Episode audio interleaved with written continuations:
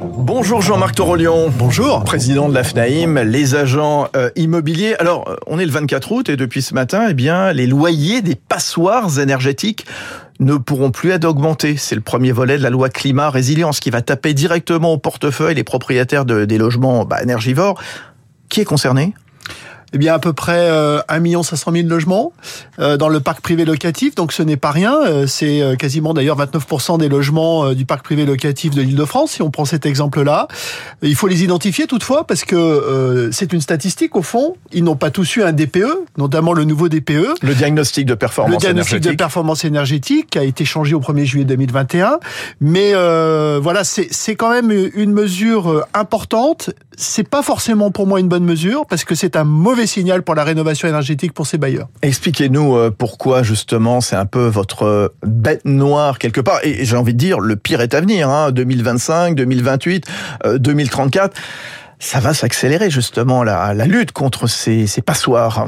Alors c'est normal qu'elle s'accélère la lutte contre les passoires. Normal. Ceci étant, euh, le paradoxe en France, c'est que vous pouvez habiter une passoire, mais vous pouvez pas la louer. Mmh. Et quand on dit passoire, attendons, attention, c'est pas des taudis. Ce sont des logements qui sont parfaitement confortables, simplement, effectivement, ils ont une mauvaise performance énergétique. Pourquoi c'est une mauvaise nouvelle alors?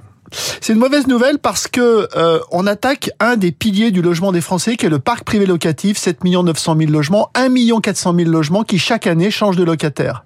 Si demain nous perdons 100, 200 ou 300 000, voire 1 million de logements par désinvestissement mmh. parce que les bailleurs n'ont pas la possibilité de rénover, c'est pas le parc social qui compensera, personne ne compensera. Je pense qu'il faut revoir ce calendrier. Ça va influencer le, le marché de demain? Ça peut l'influencer, pourquoi?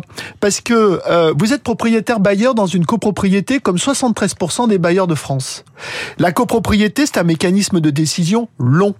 D'autant qu'on a un calendrier un petit peu différent sur certains éléments techniques liés à climat et résilience. Vous dites, mon locataire s'en va aujourd'hui, j'ai aucune perspective euh, d'ici deux ans pour rénover, qu'est-ce que je fais? J'arbitre, je vends.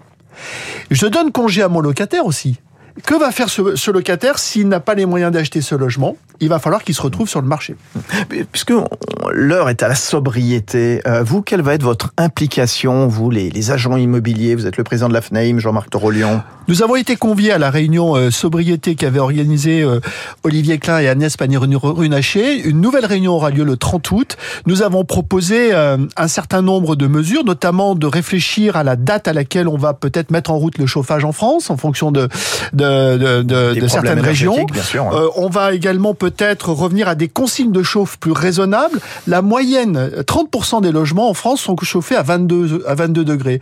Or, la, en, enfin, la consigne réglementaire, c'est 19. 19. Il y a peut-être là euh, moyen de faire quelque chose. Et puis, il y a tout plein d'attitudes individuelles. Mmh, mmh. Mais il y a une réalité, c'est que ça va coûter cher. C'est-à-dire que la sobriété ne veut pas dire que les charges de chauffage baisseront, c'est simplement amortir une hausse.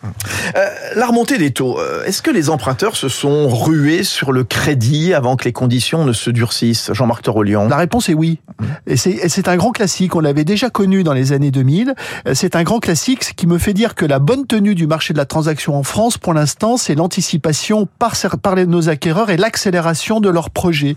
Mais la réponse incontestablement est oui, même si nous avons beaucoup plus de refus de prêts qu'auparavant. Oui, évidemment, on l'a vu avec euh, notamment un dossier sur deux hein, mmh. qui est refusé à cause de ce fameux taux d'usure qui devrait euh, re, être revalorisé le 1er voilà. octobre. C'est le taux fixé par la Banque de France, au-delà duquel les banques ne, ne mmh. peuvent pas prêter. Mais euh, les conditions de prêt, elles sont encore très favorables. Il y a encore de bonnes affaires à faire. Bah moi, je trouve que oui, parce que quand vous avez une inflation à 6,1% et que vous empruntez finalement entre 1,90, 2,10, 2,50, c'est ça. Ouais. Euh, bah c'est pas mal. Mmh. Et, et, donc en fait, vous empruntez à taux réel négatif. Alors c'est un calcul un petit peu financier, mais on est sur une radio justement qui qui connaît Dans ce genre de raisonnement. Et pour les investisseurs, finalement, euh, avec un immobilier immobilier qui a fait plus 6,7% sur 12 mois glissants encore, c'est plutôt correct. En, en faisant attention et en faisant attention au classement énergétique du bien qu'on achète. Toujours, bien sûr, et qu'on fait ce qu'on disait en, en, en, préambule. En attendant, quel impact sur les prix? Mais écoutez, les prix stagnent. Euh, alors, il stagne. Attention, je viens de dire 6,7% sur 12 mois glissants, mais si on regarde sur le dernier trimestre, les appartements français en France hein, n'ont pas augmenté plus 0,1%. C'est ça. Voilà. Euh, c'est les maisons qui continuent un petit peu d'augmenter. Euh, et on sent très nettement aussi un infléchissement des courbes dans toutes les grandes villes de France. Et pour la première fois, même en zone rurale, sur, sur un mois, les prix n'ont pas augmenté. Donc on est sur un palier et c'est plutôt sage. Alors ça c'est une moyenne évidemment nationale. Si on arrive à regarder Paris, qu'est-ce que ça donne puisque vous Paris moins 3 note de conjoncture. Eh ben, écoutez, euh, Paris moins mensuelle. 3 Paris moins 3% sur euh, sur un an, mais moins 1,4% sur trois mois et la et, et la, la baisse continue. Lyon euh, baisse également. Euh, nous avons une ville comme Montpellier qui baisse. Donc on, on voit des, des, des encore une fois des, des grandes Bordeaux euh, ne baisse pas, mais la- l'augmentation sur trois mois est insignifiante. Donc on voit bien qu'on marque le pas sur nos palier. Euh, en revanche, il y a des augmentations qui se profilent, qui, qui, qui se sont profilées ou pas? Oui, mais c'est sur des villes moyennes encore, où on- par exemple Vannes, on a plus 3% encore. Il y a toujours un mois. engouement sur les villes moyennes Toujours, toujours. suite euh, au confinement d'il y a deux ans? Écoutez toujours et surtout surtout sur le grand sur les villes balnéaires et les villes de montagne, on a euh, là une poursuite très forte du désir euh, de nos concitoyens d'acheter dans ces villes-là. Bien sûr. Combien de transactions au final ça va donner sur sur l'année? Est-ce qu'on va atteindre les 1 million 200 000 ou pas? Non, moi je ne pense pas qu'on Mhm. atteigne 1 million 200 000. Là, en 12 mois glissants, on est encore à 1 million 187 000.